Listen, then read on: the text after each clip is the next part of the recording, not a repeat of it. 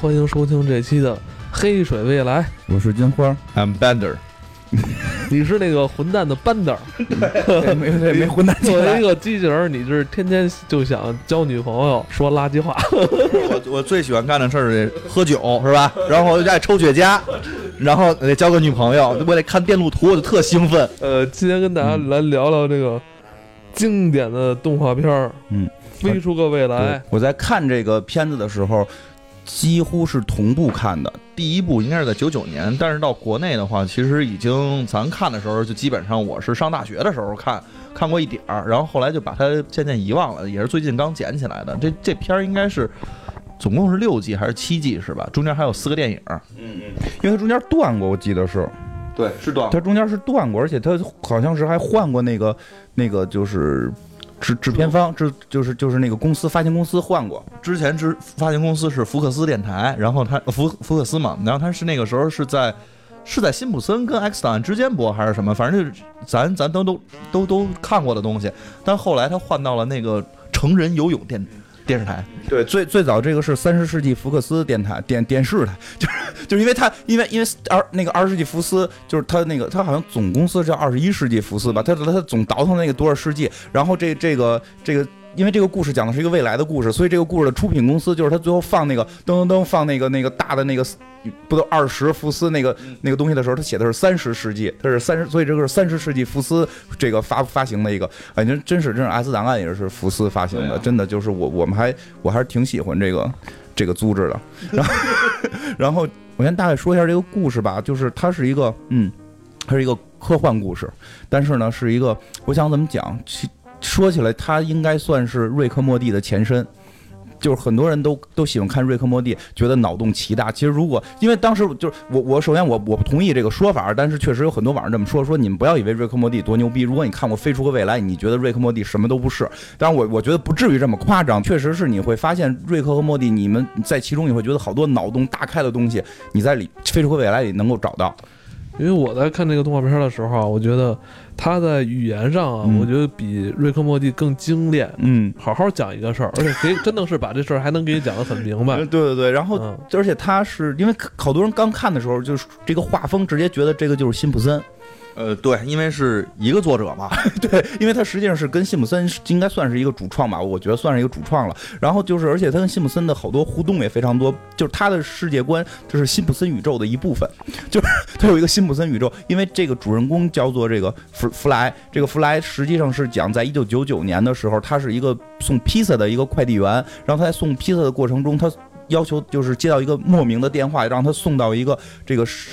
是。什么急冻的？这是人体急冻的这么一个这公司终于说到它是一个人体冷冻公司，人体人有个冷冻肉嘛速冻公司就冻起来之后，你多少年之后再醒，因为说据说美国现在人有这个技术嘛，很多富翁。得了绝症都会都会加入这个技术，他就是去给那儿送披萨，结果不小心，你也不知道怎么那么不小心，到后来这个梗会会点破，但是你刚看第一集的时候，他就不小心他就掉到了这个急冻的这个这个叫什么急冻舱里，然后门就关上出不来了，瞬间就急冻了，然后一千年之后他才醒过来，而且那一天他是看见自己的女友，然后跟别人出走了，嗯然后他的工作也没有希望了，他的父母也不喜欢他，有一个从小一直打他的一个哥哥，没有打的，就是对他不太好，对他不太好嘛，然后然后还在那个。新年的这个，他马上是到那个跨跨那个两千年嘛跨年嗯跨年，然后在那个时候，人家在倒数的时候让他冻进去了。对，冻进去了，然后再醒来就是一千年之后了，再醒来就一千年之后了。一千年之后呢，就是一出来之后就有一个这个接待他的一个姑娘，这个姑娘就是这个片儿的女主角，最大特点就是一只眼儿，一个巨大的眼睛在整个脸部的中间儿。然后这个独眼妹呢，这个独眼妹就是就是说什么呢？就是她是你们都是急冻的嘛，出来之后负责解冻之后，她给你找工作呀，就是找两件事儿，一件事儿是找到你还有没有亲属，嗯然，后发现他有一个亲戚，他有一个什么曾曾曾曾曾侄子，就是不知道增了多少，反正那边一穿一边穿衣服一边听，然后衣服都穿完了，那边还增没增完呢。对对，一个曾曾曾曾的曾侄子，就是他开了是一个教授，是个科学家，然后他开了一个行星快递公司，说这是你的亲属，你可以去找他。然后其次说，在这个世界，就是他刚到这个世界，是有一个这个这个人这个人啊，要从事什么工作呀，你就不是你自个儿去找，就直接就是拿你基因扫扫你这个脑子到底能干嘛，扫出能干嘛，给你装一芯片，你只能干这个事儿。这个一扫，他他特期待，我操！我原来在在这个一九九九年，我就是一一个快递员，我这。工作不怎么样，我终于到未来这我能发挥我的这个能力了。一扫你的适合工作快递员，然 后 我给你装一个快递员芯片吧，你可以一辈子干快递员。然后他就他就急了嘛，他说我不能来了还干快递员，还一辈子干快递员，他就跑跑跑跑，就跟这女孩就就打，反正就这个。逃跑过程中，最后就是他逃跑成功了，然后他找到了这个他的这个曾曾曾曾曾的这个侄子，这个老教授。然后在这过程中，这个独眼妹呢就也也也跟进来了。然后在这过程当中，这独眼妹突然也觉得好像这个行为并不太好。就是为什么一定要这个国家让我干的事情，我就要这么干下去？对给我植入个芯片，我就一辈子都这样了，我不能这么干。对对，他想我现在就一辈子就是接待这帮人，图什么呀？他居然能反抗，不当快递员，我也要反抗，我也不干这个。所以所以他就是。就是在在折腾折腾一圈之后，他最后就是加入了这个行星快递公司。嗯最最逗的是什么？就是这个这个主人公弗莱就觉得我我操，终于抗争成功了。这女孩也说我不给你加这芯片了，我不给你加这芯片了，你自己找份工作。然后他找着这个他这个侄子说我。我我我我可以，就是我说你亲戚嘛，反正这教授这教授说行，我我接纳你，我给你提份提供一份工作，什么工作？快递员，就是最 最后依然没有逃出快递员的这个这个魔咒，所以他要成了这个行星快递公司的快递员。这个女孩，这个女孩独眼女孩是能能打架，然后能开飞船，比较全面的一个女性，独立女性，她就负责开飞船。这个这个弗莱呢就负责去送送快递，然后他们中间还有一些其他伙伴，比如说这个弗莱在刚到这个世界的时候遇到了一个机器人朋友，这机器人朋友他是这弗莱遇到他那个经历特别逗，嗯他们在一个就是像是电话亭的跟前，然后在等着，所有人都在那排队，嗯。所有人进去之后都不会再出来了。嗯就在这样的情况下，然后弗莱也走进去，走进之后他没有硬币啊，没有当时的货币，嗯所以这后边有一机器人也在那儿等，还等得特别不耐烦，说你到底行不行？你赶紧进进去点还是不进去？嗯我这儿有一个那个硬币，我帮你投吧。嗯然后还是就是咱俩一起进去，然后咱俩一起接受这个吧。然后嗯他把那个搁进去之后，那个硬币还能被蹬出来，啊，他上拴了一个绳儿，就是这个就能看出来这个机器人它的惯用性格，它是一个，对，它是一个小偷。嗯首先它是这么一个设定，然后他们进去之后发现这个不是个电话亭，嗯这是一个自杀亭。对，就是所有人都知道，只有弗莱不知道，只有主人公不知道，因为机器人就是要寻求自杀，就是整天他是一个什么弯曲工，就是负责给把钢给撅弯了，他觉得自己特傻逼，我要自杀，我活着没有意义，他要去寻求这个自杀。然后就是说那个时代大家经常想自杀，自杀怎么办？就是就是你可以进自杀亭，就没有电话亭，都是自杀亭。你进入自杀亭之后，你可以选一单人套餐、双人套餐，还可以选快速没有痛苦的死，慢速慢慢痛苦的死，对吧？你选择哪个？然后出来各种各样的刀啊什么的杀你。就是他在这时候遇到了这个。班德 Bander，这个这个机器人叫班德尔，就是班德尔也成为了他们中间的一员。其实这个班德尔和这个独眼女女孩叫雷雷拉，然后和这个弗莱是这个故事的三个核心人物，这相当于铁三角。然后这三个人加入了这个行星快递，这个行星快递呢。还说你得需要芯片才能工作嘛，所以这个教授就说，我这个正好有之前的这个 这个员工的芯片，他们死了之后我没有上交，这帮人也没问这这帮人怎么死的，这是一个非常具有危险性的工作。其实给三个人就领了这芯片来工作，然后除了这些人之外，这个本身这个行星快递公司还有三个人，有一个长得跟龙虾似的医生，这个医生是穷就是。外星人长得像龙虾，脑袋像章鱼，手像龙虾，可以喷出黑色液体，然后穿着一个塌拉板，然后号称是这个人体结构方面的专家。他连人有几个肺、几个肾他都弄不清楚。而且最逗的是，每回他看到那个班德尔的时候，都说我我没法给他治病，嗯我不懂机器人，嗯我只懂人类。嗯然后就看着，然后看着弗瑞弗莱说：“班德尔，你这个病没法治了。就而且这个人就是这里边最穷的，穷到了掉渣儿，然后什么都吃，每天就是翻垃圾吃，然后那个住也是蹭蹭这个公公司里边的东西住，比如住在什么沙袋里，就是这个这个这个独眼妹经常会打沙袋嘛，就是独眼妹不打沙袋的时候钻到沙袋里睡，就睡在垃圾桶里，就是非常穷，没有没有任何见过世面。”那我觉得最逗的还有一个，就是这个龙虾医生，他这个外壳是粉色的嘛，嗯。但是他能把这外壳脱掉，嗯，它里边是没有骨头的，就对所以软塌塌的一坨。每回他洗澡的时候都会把这个脱了，然后做干洗衣服的时候还会把这个直接寄出去干洗。对对，啊，不是主要主要主要他把那壳脱了之后就不能动，大家以为他死了。一会儿看从浴浴室里出来一个就全全是肉的一个玩意儿，要给穿进去，然后特别特别的那什么，就而且这个这个人就是就是这个走路走路还横着走，跟螃蟹似的，他拒绝了 你拒绝了你想到软体动物的一切的这个这个这个能力，而且就成事不足败事有余，根本不懂人类，根本不懂科学，但是他心态非常好。对对，特别好，心态特别。即使在被呃地球人捉到之后，嗯地球人想拿他做实验，他也非常的那个呃配合。非常开心，哦，找到朋友了。有人跟我说话都是那种非常卑微的人。所以我记得后边，对他后边有一集，就就这个医生也呃，就说起来这穷人这个事儿，他这里边演示还挺逗。就有一集就是说他们这个地球人在外星消灭了一个蜘蛛族，然后这个蜘蛛族不停的纺织，能够织出好多特牛逼的毯子，这些毯子值多少多少亿美元，所以。当时的总统是尼克松总统，就是特别不靠谱。当时是他妈尼克松总统，就是说那有一个设定，就是这些历史名人，他们把脑袋都留下来了，然后泡在一个缸里，然后这些人就还可以继续活着说话。然后比如说什么那个。就是就是，我记得这叫什么？他最早见到第一个这个泡在缸里的人是那个斯斯巴 Spark，，就是那个 Spark 星际迷航的那个啊对斯伯克是那个演那个人的那个演员，他 Nimoy 对对对，然后还有就是就是这个尼尼尼克松总统也是被搁在里边，里边还有什么？我记得特逗，还有什么帕米拉安德森，就那个演海滩护卫队那大胸妹，然后我还看过，它里边还有一场，就是因为它实际上是这个电影里边是有好多这个美国流行文化的，嗯。他弄到了一千年之后，这些流流行文化梗没法用了，所以他用这个设定把这些人能留下来。比如他遇到了那个野兽男孩，就一种特别奇怪的那个劳动耗子似的 hip hop，就就劳动耗子似的 rap 那么那么一个乐队，我还挺喜欢那小子。那三个人推着车上来那个是吧？对对，那仨人推着车撒脑袋在那继续唱，就是他有很多这种梗在里边。然后就是这尼克松总统说回来，尼克松总统打赢战争之后就决定退税，每人退三百块钱税，所以这个龙虾有了这三百块钱就觉得自己是富翁了，然后就美的不行了，跑到这个。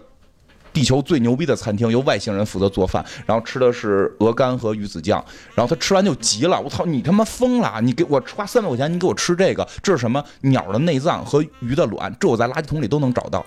我他妈要吃肉，你你是不是骗我了？然后旁边厨子说，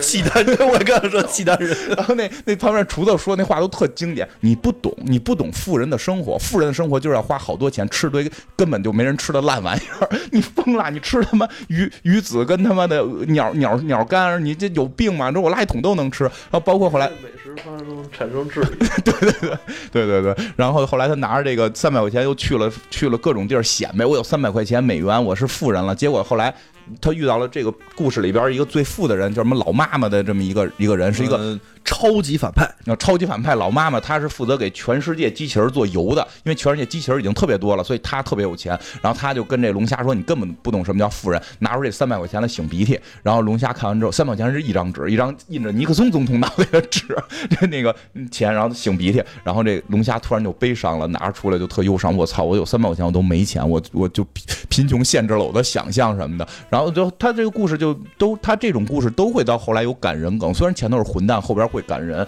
我觉得会跟瑞克莫蒂有相像的地方。后来就来了一群穷人，跟他说：“你这三百块钱能请我们吃饭？”然后他自己其实平时都要饭，然后他拿着三百块钱请了一堆穷人吃饭，然后他找到了快乐，他发现了这个这个这个钱要分享，他最后会有这种美好的梗。自己又回垃圾桶里面捡吃的对对，去了。最后重新回到垃圾桶里。反正这是这个龙虾的这么一个设定，然后还有一个是他们的那个会计，会计是那个不是不是不是是那个那个那个那个会计是一个全世界冠军，牙买加，牙买加，牙买加对牙买加裔，而且他那个他那个世界冠军，你那不是怎么形容？他是一个，他是这样，这个会计呢是一个就就是有官僚体制内的，他经常会展示自己的牌子，我是多少多少级官僚，然后就特别厉害的就是他们好像有一次做了违法的事儿，立立即这会计是跟他感觉是跟他们一个公司的行政总负责人们立即投吧，我是国家认证的这个这多少多少级官僚，你现在做了违法的事情，你现在必须给我五千块钱贿赂我，就是。就是国家规定，你必须花五千块钱贿赂我才可以。然后 就就是这么一个官僚，但是他呢是一个大胖子，大胖子，但是他是一个前奥运冠军。这个奥运项目非常奇妙，是我只能给他起名叫反跨栏，对，就是正常的跨栏，他正常的那个跳高反跨反跳高不是跨栏是跨栏，跨栏吗？嗯好吧，就正常的跨栏，我们是从栏上面过去。嗯，他这个跨栏是从下边过去，而且那个方式呢是说你必须得往后仰，仰着，然后你就能从那个杆儿底下你能看出走走走多低。那个这个游戏其实，在他们美国喝酒的时候经常会玩，对对对但是变成了一个奥运项目。就比谁下腰下的下的深，因为因为他他就是他后来他参又重新参加过一次这个比赛，没没死，就是衣服爆裂，太胖了，最后把杆顶掉，他要从底下钻，咱都看刘翔跳跳那个什么。一百一十米栏，咔咔从上头蹦蹦，他们是开始跑，跑到那地方，从底下，从底下那个怎么过桥过桥过特别夸张，就是门前大桥下游过一群鸭的那种感觉。因为因为因为实际上这个设定，它它会把所有的这些故事不是故事，就是这些现有社会的这些文化，全部在那个未来时代去去变化，就就幻想一千年之后发展成多不靠谱。就是它的不光是奥运会发展出这么扯淡的项目，他的棒球，棒球是 棒球最逗的是，正常棒球咱打出去之后，这球就飞了嘛。嗯，但他那棒球是拴了根线儿在那个就是投垒员的这块儿，然后他底下拴了根线儿，所以这个球飞出去之后，它是根皮筋儿，你知道吗？它会满场乱蹦。它会回来的。然后他说这是为了关，然后他们特振振有词，这个弗莱都傻了，看我操一个本垒打。不是，那旁边都特别特别震惊，这什么什么本垒打？看就呜回来，怎么拴了根绳？为了增加增加刺激性，我们改了。然后那个，然后说，你知道这只是第一场，第二场的时候是同时有那个往外打那个棒球，同时全场飞棒球。说这现在有七十多个球，看那个棒球手能打到，就打到一多少场的时候，骑着外星怪兽就上来了。说我们我们组织这些体育项目主要是为了让老百姓看，所以就越刺激越好，我们就不停的改革，一千年就改改革成这样了，就特别夸张。然后这个是他们的那个官官僚的这这个这个牙牙买加的这个朋友，嗯然后呢还有一个人呢，就是是一个中国人。会说粤语，经常用粤语骂人。嗯他们家是是个大富翁，他们好像占有了火星的一半领土。就这这个梗，其实我当时看了一下，我又重新看了一下嗯第一集。嗯，你没发现第一集他们在倒数的时候，在两二九九九年的时候，倒数是没有中文的，嗯，就是那第一集有，第一集五是中国人说的，那个是。一九九九年的时候倒数是中国人说的，嗯然后二九九九年的时候倒数是没有中国人说的，嗯所以我怀疑他那里边的设定就是中国人都已经预计火星了。中国人都上火星了是吧？对因为因为那个火，因为那个火星一半是那个那个那个小女孩他们家的王氏王氏大集团。一去了之后说你是你是你是那个王氏是吗？说是，我靠，那你们家太有钱了，你为什么要上那儿工作来，？这个王氏大集团呢是养这个太空奶牛、甲壳奶牛，就是大甲壳虫，但实际能产产甲壳虫奶。然后在那块那块儿太他妈恶心了，就每次我看到那个他们挤那个大虫子奶的时候，我都特别不舒服。没看那个艾米还有一只最喜欢的甲壳虫，然后脑袋上还戴一蝴蝶结，然后还跟那儿还一边摸，然后一边挤奶。对，然然然然后是这样，然后这样，这个这个这个这个女孩是等于是这个教授的学生，是这个教授的学生，然后是实习生，所以来这儿。其实这个教授不教课，因为后来演过他们去大学，这个弗莱后来重新上大学，这个教授说我编了一门课程，这个名字是什么什么什么量子效什么的特复杂。他说这这课什么课？说我不知道，我就编了一名，这样的话谁都不知道，不会有人报这个课，我可以白拿这个 白拿钱。所以然后就是就就是还有他这个教这教授设定也挺逗，这个教授就是追求老，这教授已经一百六十五岁了，嗯首先，然后他追求自己老。对追求自己就是老，而且他自己发现自己的学生，嗯包括他自己的以前的学生，都现在跟他变成竞争对手了。而且这个这个这个教授。他自己也做了很多的发明，嗯嗯但是他这个记忆力已经丧失了，所以的话，经常不记得自己发明什么，对对对发明什么的都搁在哪儿也不知道。嗯，突然，这个今年要参奖的这个发明，其实是他去年已经提交过的，对对对。就会发生这种事嗯。而且这个教授还有一个特别牛逼的设定，嗯他跟那个妈妈，嗯就是我们刚才说那个超级反派，嗯之前是一对儿，俩人现在还有儿子。对对对对对对对对对。然后这个，而且这教授就他里边设定真的就是很讽刺现代文化，就是就是他这个教授为什么追求老呢？他说我我不想年轻，年轻就我老了之后有就有各种保险，我可以耍混蛋，对我我可以我可以你老人耍混蛋，就是你年轻了不让我耍了就，所以那个技术就是在外。在一千年之后，人可以随时变年轻。他有好多那种什么年轻 SPA 一做你就能年轻，他不也非要老，就要追求自己一直岁数大。嗯，然后腰腿脚还不好，经常被搬的，也经。常对，经常穿一个拖鞋。他经常说一句话，就是我有一个好消息。反正感觉也是一个很自私的人。其实刚才说那些就是群众演员，嗯群众演员。其实我们核心叫讲这个铁三角。但真的，你刚才讲这段，我特别在意，你知道吗？因为你给 Bender 留的篇幅太少了，对，这是这整个这个动画片这个戏里边我最喜欢的角色。对，然后就你新闻你讲你讲他的内容太少了。我在还没有看过这个动画片的时候，我就已经知道这个二次元的形象了。嗯因为我记得当时大家还用 MSN 的时候，嗯我记得当时我的那个不知道是同事啊还是谁，反正是在 MSN 里边的一个联系人，他一直就用的是这个 Bender 的这个头像。这么早，零五零六年那会儿嘛，这那当时也算潮流文化了，但是那时候我我接触还不深，而且那会儿我记着还是用电驴子。啊，对对对对对，这个班的这个二次元形象非常火非。常火。它超过了男女主角，虽然男女主角依然是在故事的主线，但班的这个形象，由于他的混蛋、他的无赖、他的嗜酒，他其实他就是那个瑞克莫蒂的那老爷，对对对，他只是没有那个科学家，但他就是那个老，他内心实际又又有这个温暖的一面，但表面又非常的混蛋，就是他非常受二十。就是美国，你会发现美国对这个形象、这种形象特别喜欢。吐槽地，吐槽地，真是吐槽地，我操！对对对，那不是这他的那个混蛋形象，我觉得首先体现在的就是。他一直在吐槽自己的职业，因为他的程序设定，嗯他是个机器人他的程序设定是他一出场的时候就给了他安了一个记忆，就是你你就是干这事儿。我觉得大家喜欢他的一点就是，呃，他是在一个本身墨守成规的一个职业下，呃，他的表现出了一些超乎寻常，就是说超出这个呃这个局限性的一些性格特点。咱们一说科学学家嘛机器人是吧，应该很严肃严谨的这种谈吐嗯是吧？但一放他身上就是一混蛋，还老喝酒。对，而且就是现在好多瑞克莫蒂的那个就是同人作品，就是画的他作品，基本是把他跟班德画在一起，是吧？就是一人举瓶酒，而且就是经常有那种就是呃就是什么美国流行动画片的混蛋集合，这两位就是名列榜首。对对对，不是他，他首先喝酒这事儿得解释一下。其实正常机器人是喝油，嗯，但是酒精呢，其实在他们的那个设定里，酒精跟油是有一种同样的效果，就是让它不生锈。嗯所以他他只要长期不喝酒的时候，他就跟那个中了毒一样，然后满嘴全都是铁锈，然后所以就会就会没法动了嘛。然后所以他就会经常去喝酒。他抽烟，然后别人问他说：“你为什么要抽烟？”人说：“抽烟觉得很酷啊，抽烟你不觉得我很帅吗？所以我要抽雪茄。”所以他就基本上这两个嗜好是完全不会脱离手的。对，因为本身就是说机器人用不着抽烟，他没有那个感官，他抽烟完全是为了酷。所以我觉得特别可爱。呃，而且像他多早啊，他诞生在上世纪末，一九九九年的十二月三十一号。对，那那个罗斯威尔里边是揭露了，说其实他是那个一直被把头给埋在罗斯威尔的那个整个哦五十一号地区，在那块儿一直埋了，埋了等于埋了一千年，对对对，然后他又回来的。就是这是后边的一个梗啊，对这是后边的咱可以聊一下。呃，甚至我我记得之前好像，呃我记得好像还有一款游戏吧，叫《机械迷城》，那里边的那个主角的那个机器人，好像是不是借鉴了 Bender 啊？嗯，咱们现在聊聊剧集吧。CS 你有两集，其实是想跟大家分享的，对，其实是？也是比较早的几集。嗯嗯，因为刚才聊了半天那个 Bender 整个人物设定，觉得他这人挺混的，但是实际上他这个人设也经历过很多的这种坎坷吧，和自己对于自己认知的一些不同。就是嗯，之前我记得有一集是讲过他的那个身世，就是他的来历。他一直说自己上过大学，然后自己上过中中学，但是实际上他都是在流水线上生产出来的机器人嘛。但是这个整个剧集里边，对于机器人是有一套完整的设定的。机器人是有自己的功能，然后有自己的就是出场的设定。你像它的这个设定，就是出场你就干一件事情，就是弯曲这个钢筋，就是把它搬成三十度也好，三十一度也好，还是三十二度也好，反正你就是搬这个钢筋的，所以他特别有劲儿。这是他自己的本身设定，但是他他就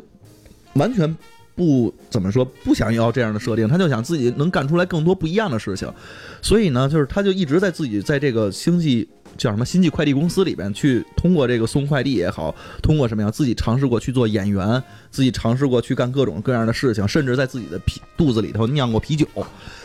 因为他他他还把自己变性了，参加奥运会。因为他觉得干不过那堆男机器人，愣变性，然后参加奥运会，对，然后然后变成了奥运五块金牌奥运明星和那个什么最牛逼的那个剧剧集，就是那个机器人演的剧集的那个主人公谈恋爱什么的这种。然后他还干过一件事情，他跟那个就是刚才我们说的那个 Zoidberg，就是那个龙虾医生，两个人参加了世界宠物大赛。那个太牛逼了，那太牛逼了！就是就就开始说那个，就是他们实际上是跟着那个女主角去参加。一会儿我讲到女主角那个狗是很重要的，然后去了，然后就是听见广播在喊说的这个比赛的一等奖是一年狗粮和五百美金。他和那医生两个人眼睛就亮了，因为医生是个穷鬼，一直一直吃垃圾，就那个那个有狗粮吃很幸福，那个机器人就说：“我操，有五百美元。”然后那医生：“我操，有狗粮。”然后两个人一拍即合，然后让医生演狗，他们去参加比赛。然后人家说最后就是反正也是赢，他是最后赢得了比赛的最差铜鼓奖嘛不？是，他是赢得了二等奖啊，他是赢得了二等。奖哎，我特意说一下这句，一等奖是一个非常著名的二次元形象，叫催眠蛤蟆。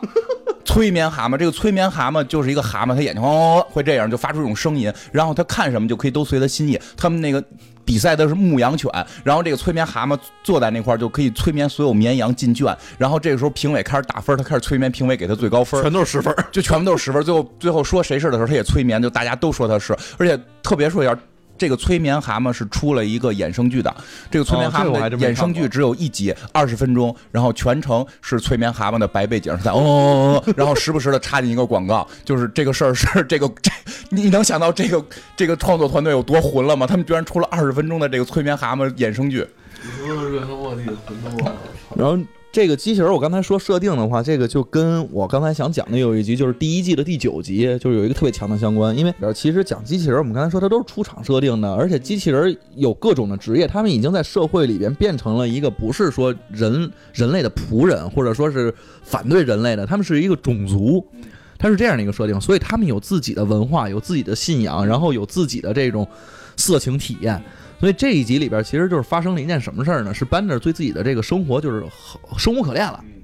倒没到第一集出现那个想死的状态，但是他也在找寻自己到底应该干点什么，所以他就加入了一个宗教组织。他先吸毒了。对，他就是先先吸毒，他一直吸毒吗？不是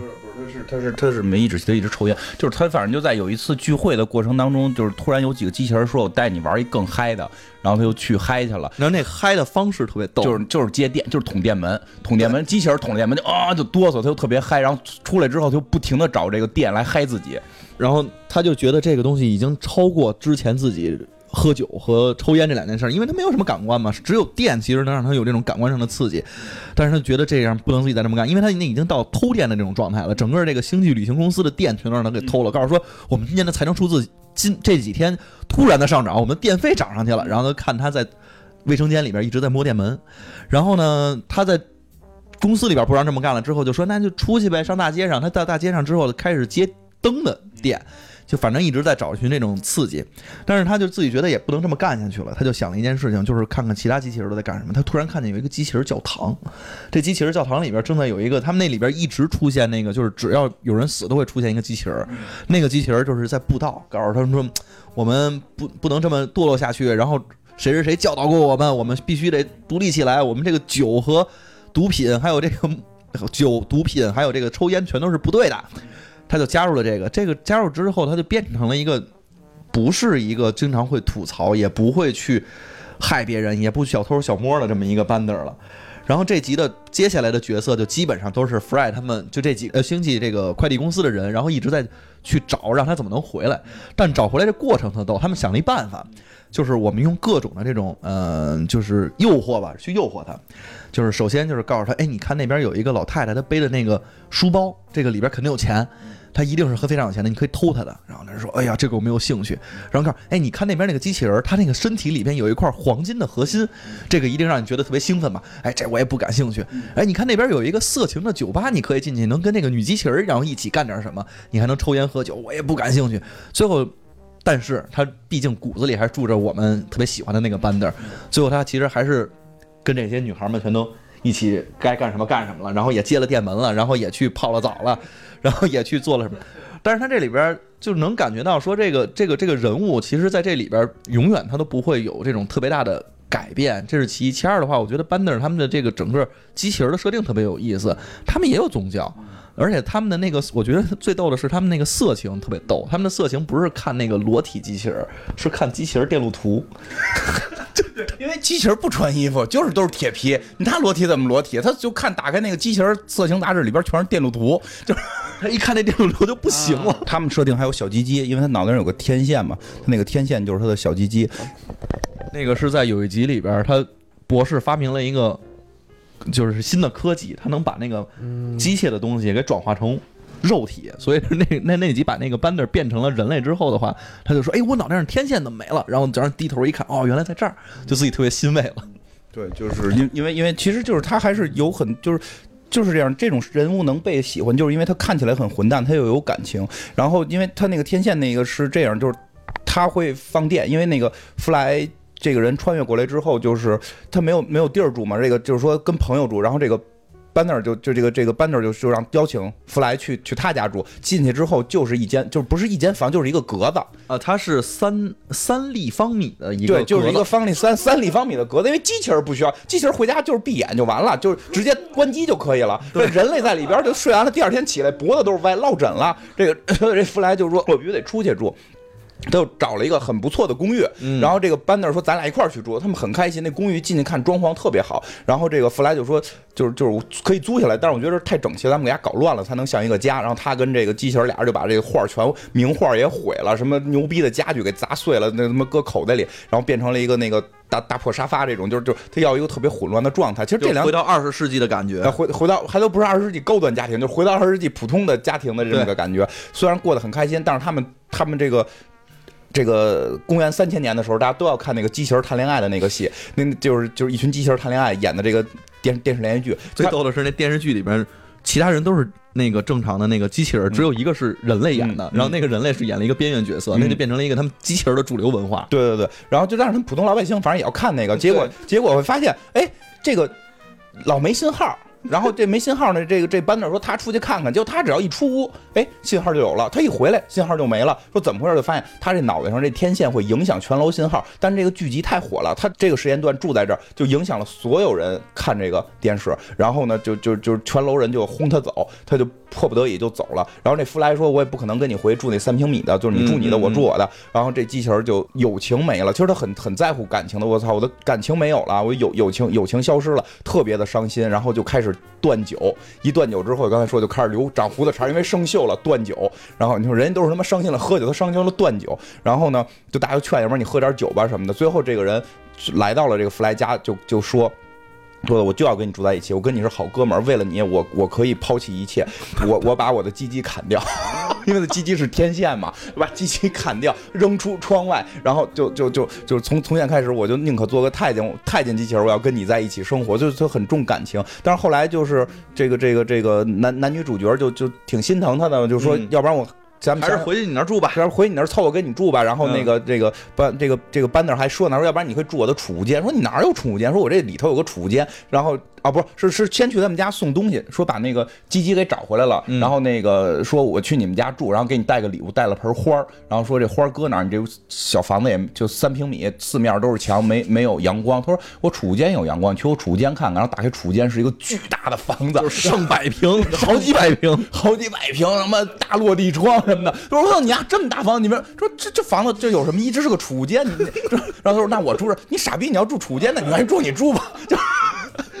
都是逆向思维。都是逆向思维。所以就是就是这个机器人还挺有感情的，对对。然后我觉得就是才这集是你说这个的剧情是哪集啊？也是第一季里边的。记得第二集还是三集，我记不记，得记记记不清。哪集了，就比较早了。对对，其实后来这个机器人，就包括这机器人儿，好像也有过一场戏，是说就是在后来了，他去养那个什么，就是养小孩儿。他养小孩儿的核心目的是为了骗政府救济金，就是他的一切目的都是这样。然后然后最后但是他养小孩养出了感情，然后他就变成了那几个小孩真的像爸爸或者像妈妈一样的角色，对然后他其实自己也被感悟了。而他虽然他就还是打骂这些孩子，告诉说赶紧去干这件事情，嗯但是实际上他那个就是去干这件事情的时候，他自己心里头还挺欣慰的那对对对，他虽然说看起来还表面，他一直表面要伪装成我是为了钱，嗯表面成我是为了钱，我是为了干坏事儿，但实际最后那些小孩离开的时候还给他画了张画，他他他都都都不看，传成球，等孩子真就走了，他会拿出来看，会伤心，他只是用他的那种混蛋去掩盖自己内心的那种软，怕别人看出来其实这个软弱。越说越像那个谁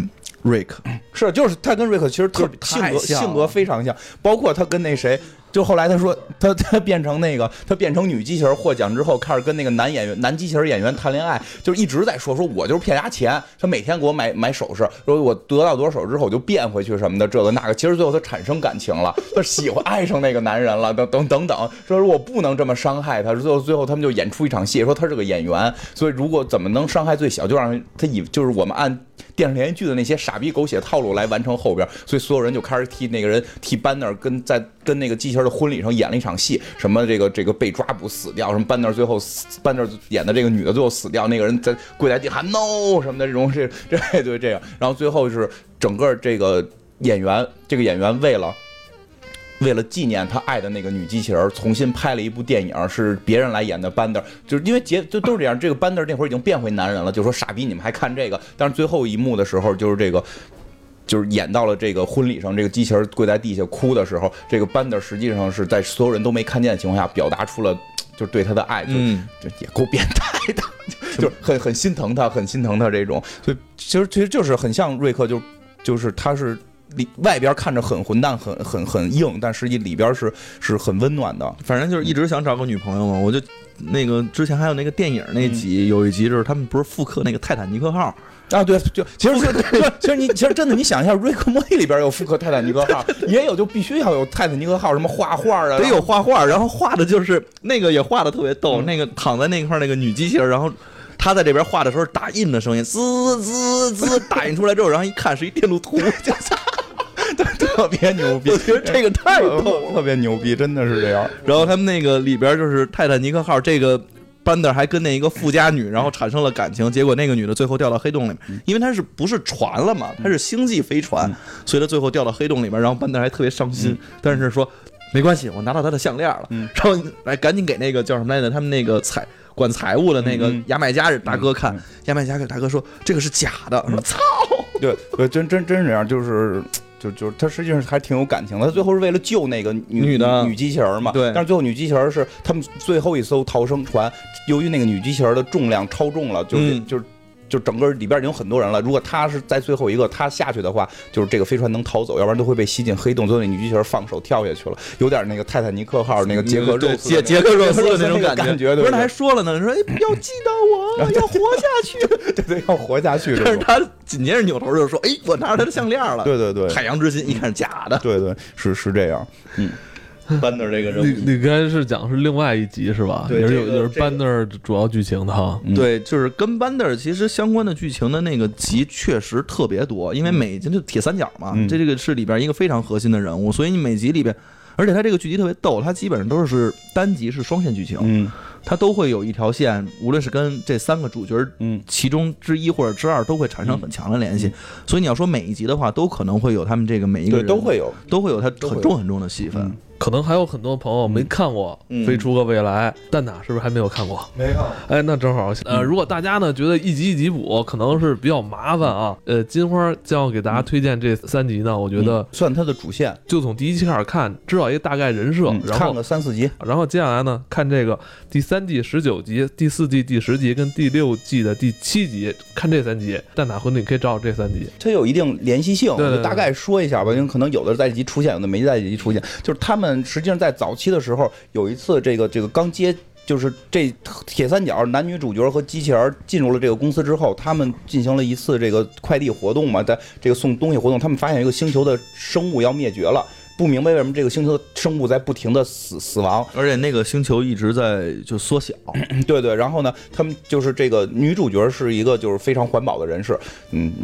反正至少在这集她很环保，有的时候也我觉得也不是纯环保了，就很奇怪他们人设。就她这集就是想把所有地球的，就是把这个星球的生物给救下来，然后他们还遇到了一个什么外星的一个傻逼飞船，这傻逼飞船有一个有一个智障智障船长和他的那个可爱的一个大副，他的可爱的大副是一个绿色小绿人，小绿人是个小绿人。这个船长是一个光着屁股、露着大腿、跟穿超短裙似的。一个这个船长你也不能说他很很弱智，他他曾经因为自己的弱智，然后击败了一个什么叫 Q Bot，然后整个的星球的战争，因为他一个人就赢得了战争的胜利，所以就特别的自傲。对对，反正就是一个真的是不怎么样的一个船长，非常智障。因为铁达尼号就是他开的，然后上来就就他妈给人怼怼死了，然后就把船给船给撞了。然后就是这个这个船长，他们就是那一集就那一集就是一直在阻止他们去去这个这个。救这些动物，原因我觉得有点讽刺《星际迷航》，就是我们不能干涉这些星球的自我发展，它要灭绝就灭绝。但是这个女主角就非要救，然后他们最后在救的过程中，在救的过程中，这些大型怪、大型动物都救上飞船了。然后突然他们发现了一个小黑的一个跟小狗似的那么一个玩意儿，三眼的一个跟你想说像狗吗？像像有点像小企鹅。反正反正就那么个东西，他脑脑袋上有个揪揪，那个揪揪不是触角，是第三只眼睛。第三只眼睛，哎对，然后长着这个犬牙，然后特别小，特别黑。结果他把他也搁到了这个船里边，结果发现他到船里边，他没发现啊。当然这个演了，就是他到船里，他把那大怪兽全吃了。大怪兽进去时候跟监狱似的，大怪兽过来想欺负他，哐一口给人吃了。他嘴能变得无限大，结果船里东西都让他吃了。吃了之后他会拉拉屎，就是他会拉那个屎呢，是那个是暗物质暗物质，特别他说的是个纯黑的巨沉的暗物质，这正好他们。飞船的能源，所以后来这只狗就被这个女主角带走了。然后这几集故事是跟这只狗就是息息相关。我们先管它叫狗吧，给这边给它起了个名儿叫那个尼普勒，尼尼普勒，尼普勒那对对对，我我就管它叫狗吧。这小黑狗跟那小黑狗有关系，就是啊，就这有有有，就是有一集啊，他们就是发现这个什么呀，就是这个。呃，这就是宠物比赛那集吧？就就是宠上来就先是宠物比赛嘛。宠物比赛这个就是这个女主角带这狗去各种比赛，这狗就都最后一名。最后这狗就获得了全场最傻狗啊，对，最最傻宠物，最傻宠物就是这只狗。但实际上后来就是揭示什么呀？就就是这个地球里被外星人入侵了。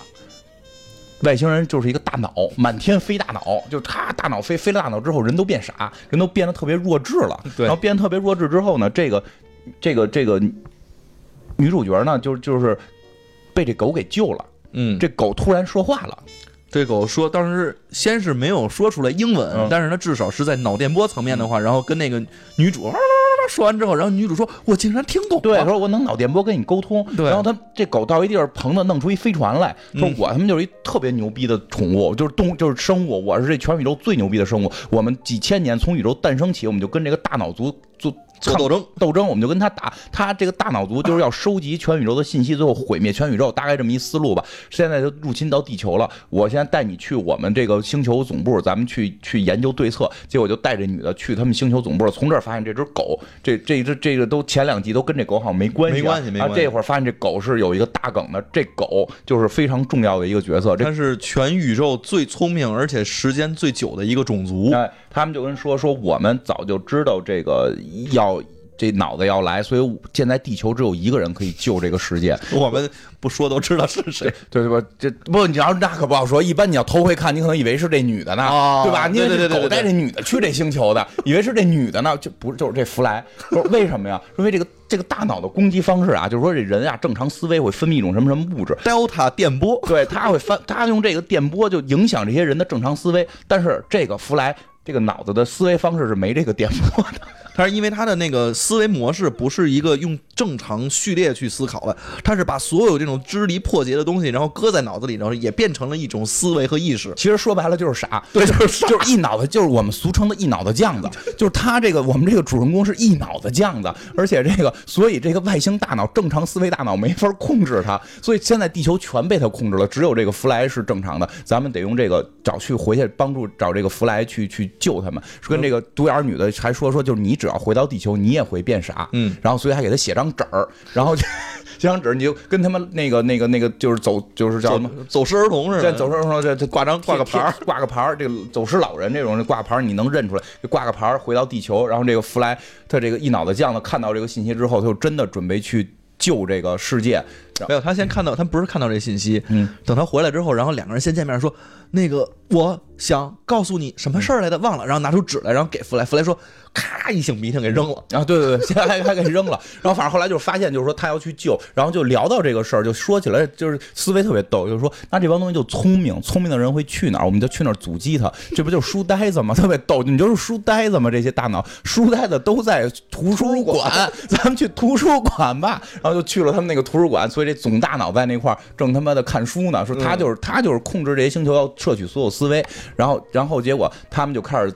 这个这个弗莱就开始跟他们斗，这个弗莱就以这种极智障的方式跟他们打，是，嗯，反正我我就就就我他那个打的方式吧，就是那边说我能用这个电波攻击你，弗莱是免疫的，然后就说那我这要攻击不了你的话，我把你控在某一本书里边，然后就用那个电波，然后就是大脑用电波把弗莱控制到了一本书里边，但是弗莱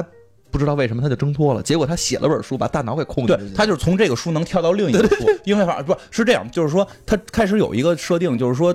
他因为是一脑子酱的，这个东西不光免疫，对他们有伤害。当他们这些大脑毒他的时候，如果他是这个酱的特别酱的话，这大脑就疼，就就是他一想，大脑我我只就就就这一脑子酱的一思维，这大脑就受不了了，就是这个敌人大脑受不了了，所以他就想我得赶紧思考点东西。可是我又没东西思考，就开始在图书馆翻书，翻书。这个太难，那个太简单。先翻了一个什么什么小学生猜谜语吧，类似于这个小学生猜谜语，这个太简单了。然后翻到了一个高中猜谜，我操，这我一个也猜不出来。就就翻到了一个什么中学猜谜，我操，这个适合我，我就开始开始就他那个书并不是蔡明，他是国外的那种教材了，就猜这个吧，猜一个比较低端的书，然后就影响那个大脑，就大脑给他困到书里了。然后他在书里边跟这个大脑反复的这种就是就是书内情节斗争，比如说那个 Moby Dick，那就是那个大白鲸里边，然后不是那叫什么，就是大大大白大白鲸。对对对大白鲸，然后他那个里边，然后说这个这个捕鲸人都来了，怎么怎么样，他们开宴会呢，然后他就拿了一桶油漆，然后泼在了大脑身上。，就是他是说这个捕鲸，就是他想就到了这个捕鲸船上，然后捕鲸船那个应该是个小说嘛，那故事就是有有俩人要杀死这个鲸鱼，是只白鲸，然后他们一块杀，但是那个那时候鲸鱼是反叛变成大脑了，他说这个是灰的，不是白的，他说那给它染白了，给它染白了，你就可以杀它了。然后这个时候是找白，突然他们就到了那个什么汤姆什么什么历险记里边，不是有一个刷漆情节，特别常见刷漆情节嘛，然后就看那小孩说你干嘛刷漆？说那个大脑让我刷漆，然后他们就就就到了这个里边，他们就把油漆桶抢走了，然后最后跳到了跳到了哪个哪个名著里我忘了，就是这个古代正开宴会呢，然后突然这个大脑出来了，然后他拿着白油漆泼到大脑身上，然后那个捕鲸人就出现了，然后给大脑给处吧死了，反正然后就是完全没有序列的一个思维意识，然后组成的。然后最后这个弗莱跳出了所有书，自个儿写了本书，就在那写，而且那本书全是错别字儿，全是错别字儿跟他妈混乱的情节，然后那大脑就疯掉了，最后大脑这个脑子就就受他的这个一脑子酱子的反噬，结果这大脑就跑掉了。然后呢，这故事没完，这故事在这集就结束了，在后边还有呢。嗯这后来呢，就是。突然有一天，这这这这事儿完了之后，就是说到了这个这个这件事儿一旦结束，你们所有人就都会忘记。嗯，所以呢，这个虽然弗莱拯救了整个地球，但是没没有人认识。没有一个人认识他，没有一个人知道他，嗯就依然觉得他是一个弱智一脑子酱子。虽然他靠着一脑子酱子赢了吧，嗯然后再往后呢，就是会演到就是这狗有一天又找到这个弗莱了，就找到这弗莱，就跟弗莱说说的，就弗莱就会说话，人弗莱都傻了，操你家怎么会说话？因为没有人记得他会说话嘛。他说你怎么会说话了？他说我带你走，就也是小飞船拉着带弗莱啊走，又回到他们那个星球，就说这堆大脑现在现在虽然不进攻地球了。但是这堆大脑现在在一个类似于死星的地方，在造一个东西，它要摄取全宇宙的信息，摄取完全宇宙信息就可以毁灭整个宇宙。我们就是要要要对抗它吧，就这意思吧。然后呢，说我们有一个方式，什么方式呢？就是说你可以这个这个这个这个，呃，你你弄一个这个飞船飞到这个死星里边，然后这帮就是有好多那个小黑狗了，小黑狗给了他个摇摇。就是投一个硬币，然后摇摇能上前，嘎啦嘎啦嘎啦上前，太空摇摇，然后坐着太空摇摇啊啊啊飞进去了，飞进去之后说这有一个，反正就一炸弹，你给它炸了就完了，特别简单。然后这个死星里边是一个巨大的大脑，是所有大脑的头，就是比原来那个还大。嗯，巨大，就是一个星球那么大大脑，它站在这上边了，跟外边通话说我已经找到了，我这个炸弹也搁上了，我随时可以引爆，我们就成功了。说你现在有三十秒可以做摇摇回来，然后呢，结果摇摇让他给引爆了，就没回来。这个啊，对，他在这上面还说，哎，这大脑上边有个计算机，我们嗯要不然摁吧摁吧这计算机玩吧。他 就说这个这个这个这个计算机就已经是全宇宙，我觉得这个就跟银银河。那个《银河大便车指南》相关了，就是说这个这个电脑，这个电脑已经集合了全宇宙最伟大的智慧，可以问出关于生命的一切的终极问题。然后他说：“那他妈我就得问一个真正的终极问题了。”说我我真以为他要问四十二这种问题呢，问的是能给我解释一下邮票背后到底是不是那个什么蛤蟆的蛤蟆的粘液形成的胶水？为什么一舔吐沫就能粘上？就是呀，到了一个能问终极问题的地方，问这种傻逼问题。然后然后那个大脑说：“对，就是蛤蟆蛤蟆的这个这个这个粘液。”说那我他妈再问更牛逼的，恐龙到底怎么灭绝的？然后大脑说：“都他妈我杀的。”一画面，大脑过来呜呜满处杀恐龙。然后后来周围对大脑说：“说这样我我这样吧，你我我我们帮你提个问题，你问问你到底怎么冷冻的？就是一千年前到底发生了什么事儿？你怎么被冷冻的？”就操，就是，然后这时候那小狗就急眼了，就是就有对话嘛，就通信嘛，就是你丫不要问，那边紧张了，对，紧张，你丫不要问。他说：“我操，我就非要问。”所以他就问了一下，结果那个视频就调出来了，就是一千年之前打这个电话的是那只狗。嗯，嗯那只狗打的电话叫的披萨，然后他送披萨的时候，他坐在那个地方开始摇摇椅子的时候，是这个狗去推的这把椅子，让这椅子倒了，让这个弗莱掉进了那个冷冻舱，他才冷冻的。然后弗莱就傻了，就我在帮你毁灭脑子，原来一千年之前你在你在伤害我，你让我的整个生命都没有意义了，我我脱离了我的那个世界，我知道的一切都没用了，因为。就就就就是他什么都不会嘛，在这个世界里边，一千年了，科技什么他都不知道。然后他觉得自己的生活被毁掉了，所以他决定就是不帮他们怎么样吧。这块儿特别有意思。他在讲述这块情节的时候，恰恰就是这个动画片儿第一季第一集，嗯，对对对这对，集已经是第四集了，嗯嗯已经过了四年了。嗯嗯，过了四年之后，这个制作 才才才去填这他就个梗。把这个第一季第一集这事儿这个梗给填上了嗯。知道这一切之后，反正就一片混乱。之后，他们最后被困到了一个这个这个单独的空间里了。他们被困到这个空间里之后，就出不去了。然后这个大脑就出主意，这大脑就说：“我我能救你，我能给你你穿越穿越回到一千年之前，反正大概这意思吧，给他穿回去了。他又穿越回了一千年一九九九年的那那年他被天晚上，他他被他被关进这个冷冻箱的这这一天晚上，然后呢，这天晚上呢，穿越回这天晚上了之后呢，这个他就这个这个又回到了那个地儿，他要去救自己，他不希望自己被被冻进去，然后只要不冻进去，这些事儿就都不会发生。对，这这个关键在于这儿，就就是就是全毁灭了嘛，要不然就就全毁灭，他就不不会不会发生这些事儿了。然后呢，他就要去救，救的时候就看见了那个。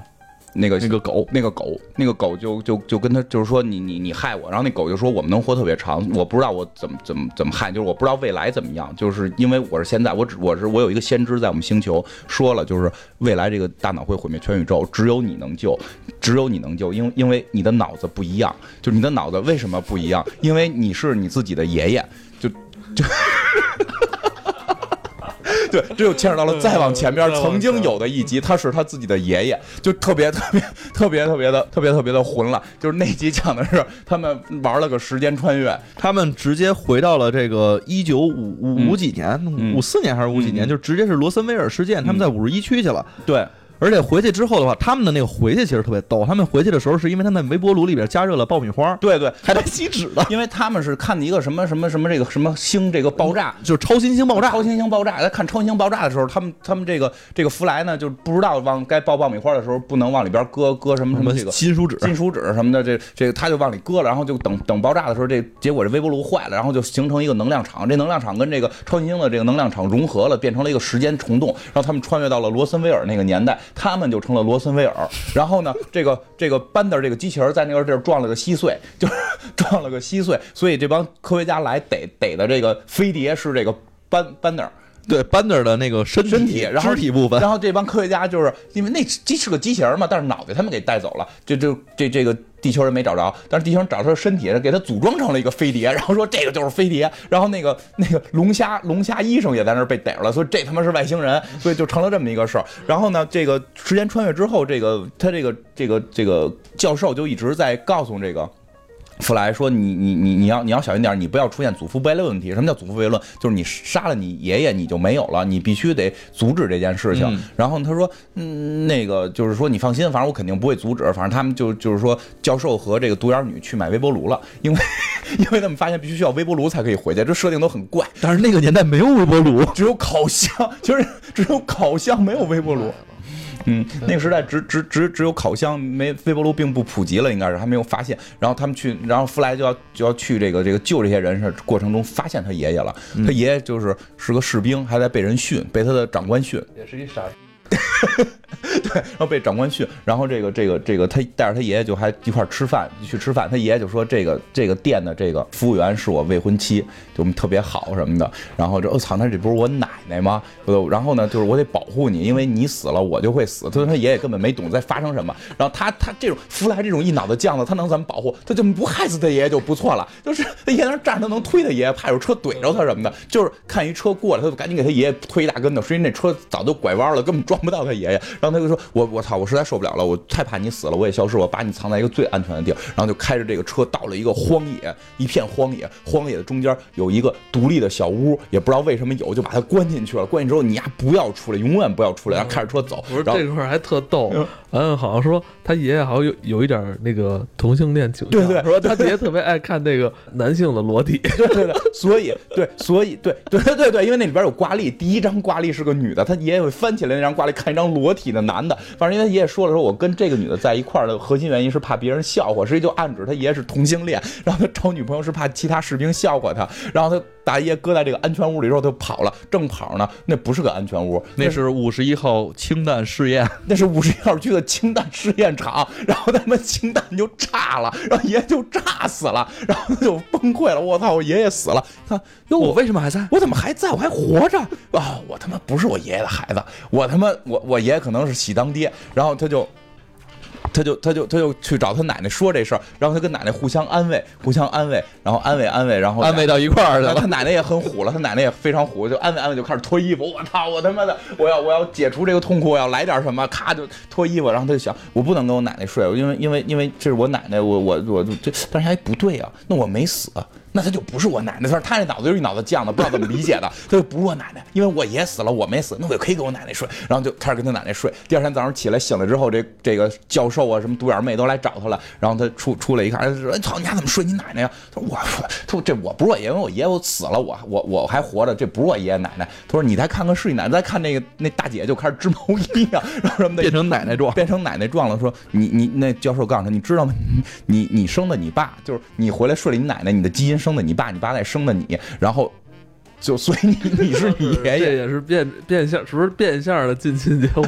对，所以再退回来，就那小黑狗的意思就是说，你生的你爷爷，所就是你你你生的你爸，然后你爸生的你，你们形成一个循环。你有着这个特殊基因的那个遗传问题，所以你是一脑子犟子，所以你是被选中的人。对，而且你看他爷爷是有同性恋倾向的，其实这就是无缘信息嘛，就是就是无缘信息了。你你所以你是一脑子犟子，所以未来要指望你拯救，所以所以我要把你扔进这。他说我他妈不管未来什么样，我不管未来什么。样，我就我就他妈我的生活没有了。然后后来那个反正小黑狗的意思就是，那你就像未来的人。其实他突然就想到那独眼妹，因为他跟独眼妹是有这个。嗯，感情的，对，有暧昧。他这个暧昧是一直到了最后才慢慢慢慢成型。之前是很多集，因为之前这个独眼妹还跟别人睡，他还去嘲笑独眼妹。但是他那会儿已经开始跟独眼妹有感情了。他突然就想到，就是至少我想保保护独眼妹。然后他就说的好吧，那那我最后决定我来推，就他把自己推到了那个那个冰柜里，把自己速冻起来了。对对对，呃，这集特别好看。金花说的这个第三季的第十九集，他讲了一个。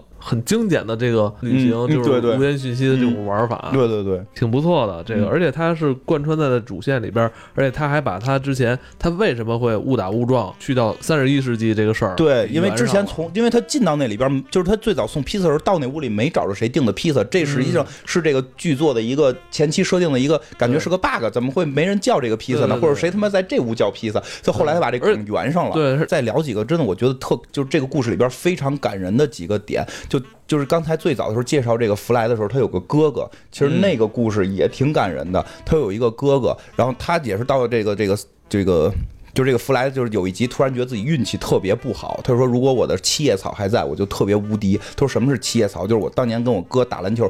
的时候，我在街路边捡了一个草，叫七叶草。他上来的设定就是他哥哥特别想要他的名字，他叫这个菲菲利普弗莱，然后他哥哥叫杨希弗莱，就是他哥哥当听到了。”爸爸给弟弟起名叫菲利普，就特别嫉妒，就是我想叫菲利普，但是他没叫成。然后后来这个在整个过程中，他哥哥一直在抄袭他，就篮球动作也抄袭他，然后这个街舞动作也抄袭他什么的，然后这霹雳舞动作，反正玩具什么的全都是抢他弟的，自己也从来不玩自己的，对对对，弟弟的是最好的。对，然后因为他小时候这个这个弗莱小的时候，他爸爸送了他一套这个这个这个飞船，在就是婴儿床上能转，所以弗莱从小就对宇宙是具有某种想象的。然后他这个在一次篮球比赛的时候，他拿到了这个。就是捡到了一个七叶七片叶子的幸运草，他觉得非常幸运，就带着这片幸运草，在一次跟他哥哥斗舞的过程中，他带着这个幸运草，又霹雳舞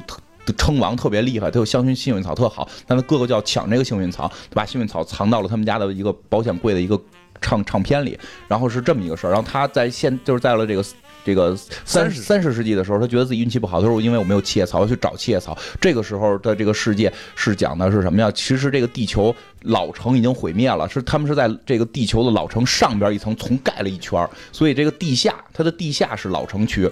他们就回到了地下，回到地下去找这片七叶草，发现七叶草没有了。就发现这个七叶草在他藏的保险柜里边那张唱片还在，但没有这片七叶草了，他就特别生气。然后出来的时候，发现他们家院里边立了个雕像，写的是菲利普·弗莱第一个登上火星的人。这他就急了，我操，这他妈雕像是我哥呀！呀，他妈登上火星，这是我的梦，呀还把名改成我的名，他偷了我一生啊！就家就急眼了。然后他们就说，就回去之后就特别不高兴，说你看我哥偷了我的七叶草，因为那个七叶草已经在他哥的这个这个这个胸口上别着了。这我哥偷了我的七叶草，偷了我的名儿。他他原来叫杨希，他现在叫菲利普·弗莱。他还偷了我的梦想，成为宇航员，成为登上第一个登上火星的人。就是我他妈必须要把七叶草抢回来。然后这大家首先一听，我操，你哥是第一个登上火星的人，太牛逼了！就查这个资料。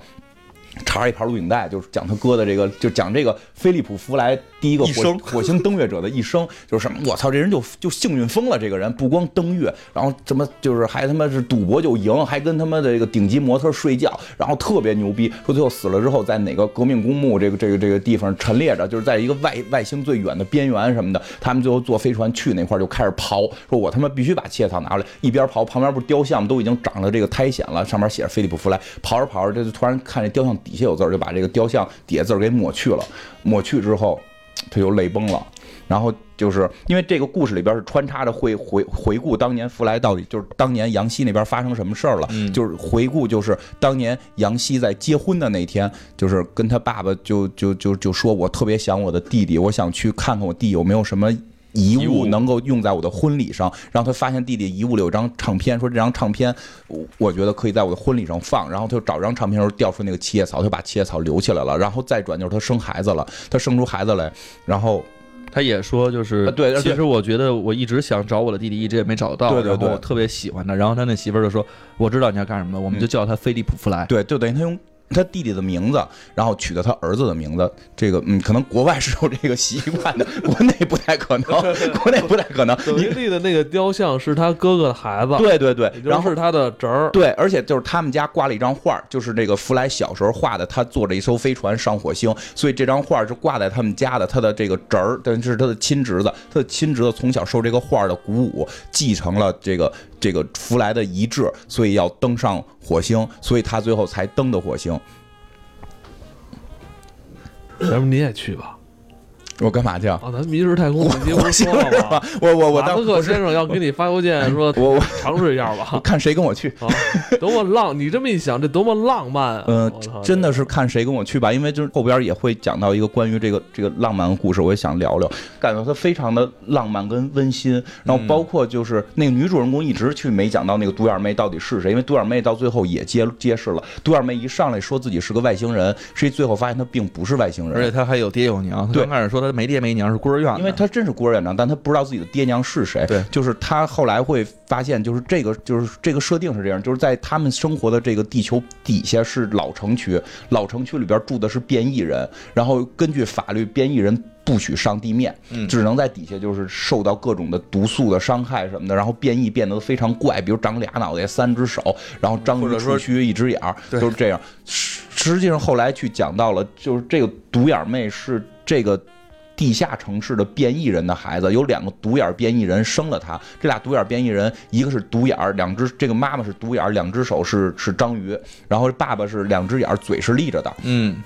然后，所以他们都变异比较严重，上上到地面会被会被这个这个抓住，会被打。然后这个，因为他们的警察会有一把光剑，会拿光剑帮人头，特别傻逼，就 就是切割不了东西，但是能帮你头。然后呢，就是就是这个父母当生下了这个生下了这个雷拉独眼妹的时候，会发现她是全地下变异。最小的人，他只长了一只眼，剩下的完全是正常人体。他们希望他能过上更美好的生活，所以他们决定放弃抚养他的这个这个事情，把他送到了地面的孤儿院，然后就是敲门，然后就走了。因为他妈妈是一个什么这个外星语专家，然后就用外星语写了一封信，然后留在了那块儿。所以这个这个孤儿院的院长就以为这个雷拉是外星人，就一直拿他当外星人抚养大。所以雷拉一直认为自己是一个全宇宙这个。唯一的这个独眼星的最后这个最后一个孩子，所以到后来有一集他们找就是掉进了这个地下，掉进了地下这个变异人群的时候，这个父母出来去营救他。雷拉结果就是他们逃的时候，雷拉跳到了一个屋子里边，就发现我操，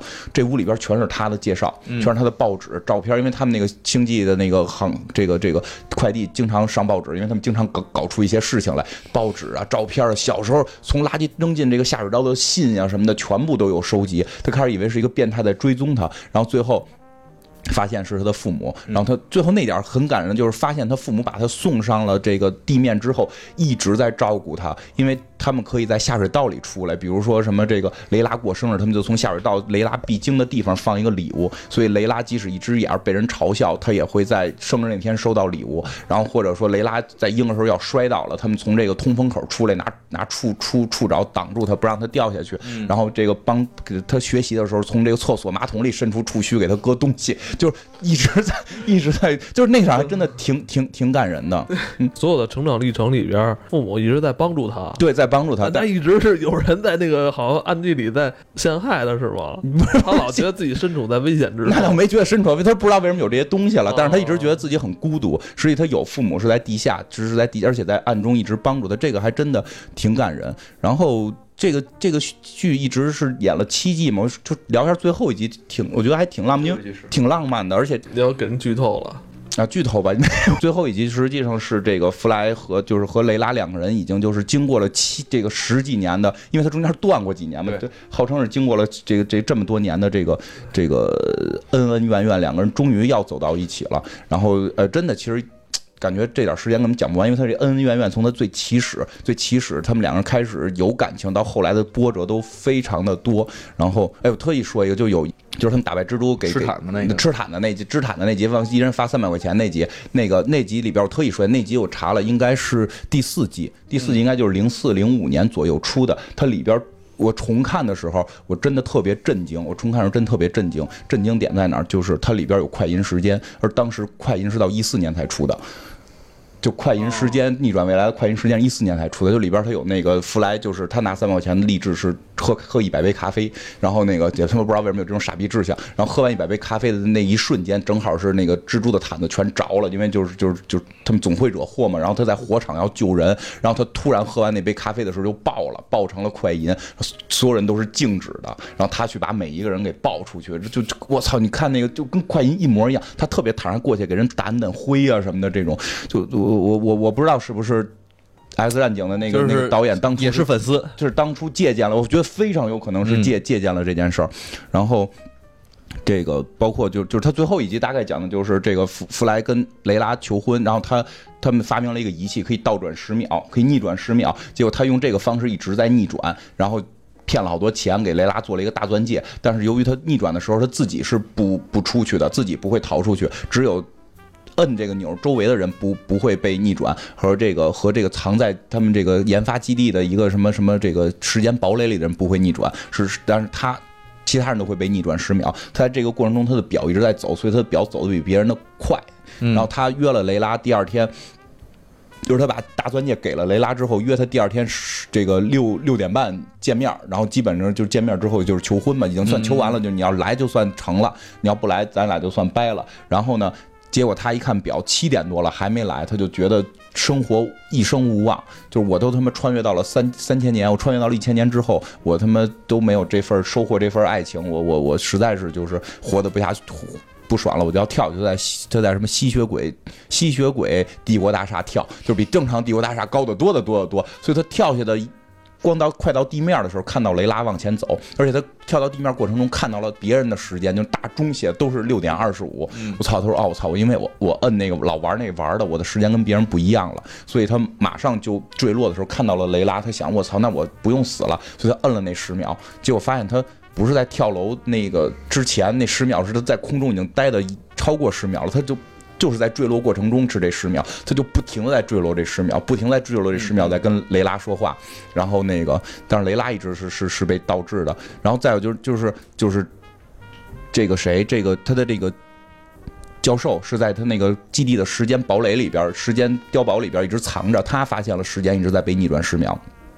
他们就决定来救这个救这个人，然后他们就就是就是特别逗，是那个时间堡垒举着时间堡垒走十秒，赶紧钻进去，要不然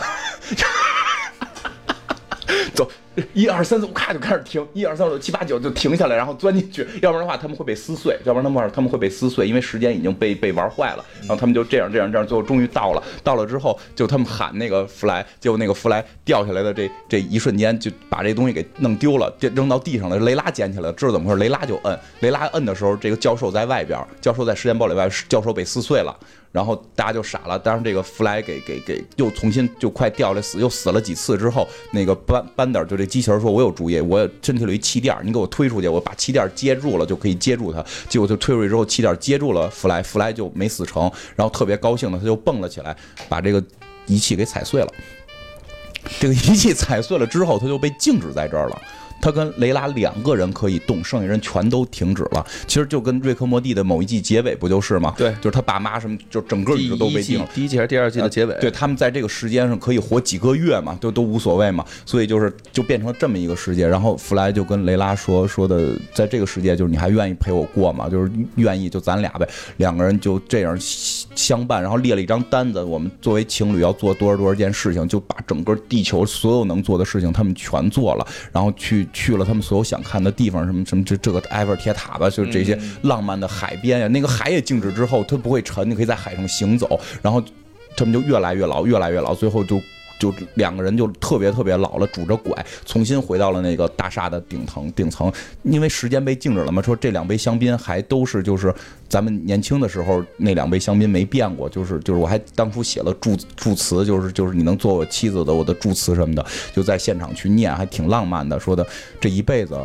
就是我都已经快死了嘛，说这一辈子挺开心，但是你会不会觉得孤独？因为就只有你跟我，因为所有人都静止了。然后雷拉就说觉得我觉得不孤独，就有你就很幸福，然后还挺浪漫的。然后这个时候就是在这期间一直有光速，包括他们结婚的时候把所有人都请到场，就把人给搬过来，他们可以搬那些人，把那人搬过来，都那么搁着，哎，都那么搁着。然后他父母啊什么的，这机器人啊都搬过来去去做的婚礼，还最后就是，但是中间一直有一道光来回穿越，他们也不知道是谁穿越他们的一辈子。然后说那光又来了，说这光也没变化，也不会伤害咱们，无所谓了。突然这光变形了。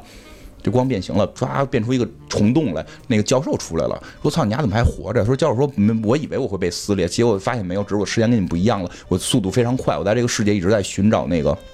时间控制器，我找到能修好，修好了之后咱们就可以回去。然后，然后说你为什么不早找我们？说我不是找你们，我要找那时是那个机器，我找你们干嘛呀？他说：但是快，你快死了，见面说两句呗。说那机器是在我身上的，就是碎片在我身上的。我曾经想修，但我这个脑子我也修不了，因为我一脑子犟子。”然后教授拿着这个机器两下就修好了，就说就说问他就说的，那现在我可以摁这个按钮，然后让所有一切回到发生的时候，然后你们两个就会把一切都忘，你们两个会重新再度过一生，就是就是你们愿意吗？然后两个人就特别高兴，就说的就是只要有有你陪伴，我们愿意会重新度过这一辈子。然后就摁了那个按钮，就啪一下闪白，就全剧就没了，就是全剧终。他们俩就是已经度过了一生，然后又等回对对对，对，但那就确实还挺浪漫的，我觉得记忆可能就会没有了。哦，反正全剧也就中了，没有再往下拍了，就就确实是我我真觉得这个是各种科幻故事里边还挺浪漫的一个一个结尾。嗯，这这剧本编的是挺厉害。对，你说他他他有些扯淡剧，有些有些集可能扯淡混蛋，有些集就真的还挺浪漫。班德呢？班德就回去了，班德就因为最后这集是这俩是主角了，班德只是负责救了他们一下。那不行，那这剧可能还没结。我有大电影，有大电影，有专门班德的大电影，我记得有专门班德是是有一专门班德的电影，班德在里边非常抢戏。这是又重看了几集，说实话，七季我没全重看完，但我突然感有一个感受，就是我之前看。我之前看的时候，因为看美剧或者美国电影还比较少，很多笑点梗真的你 get 不到。这回看的时候，好多地方笑喷，我觉得特明显。就有回他们回到了那个地下的时候，就是他看到了一个自由女神像，我们歪倒的一个雕像，然后那个那个弗莱就跪在地下，他们都搞砸了。这就是在那个。对对星球原原神星球第一季，但是后边的梗特别漂亮，后边一般这就叫致敬啊，后边梗巨漂亮，他们都搞砸了，然后在镜头一转，有一个星星的自由女神像也倒着，星星的世界让 星星搞砸了，然后再镜头一转，一个鸟举着一火鸟的是一个牛，然后最后一个不知道是我都不知道是什么的怪兽把这个世界也搞砸了，就是这回再看，因为我们之前。做过那个那那期节目，特意翻了六集版的看的时候，再看着我就爆笑的不行了，真是觉得特别。那集也很经典，那集讲的是一个时间穿越的故事。对对对，最后就是他也是跟雷拉的恋爱戏嘛，就是雷拉是等就是他们做了一个单向穿越，因为教授说你丫不能往回穿，往回穿你又不一定睡谁了，所以就往前穿，然后就是越就是说穿到前头就说。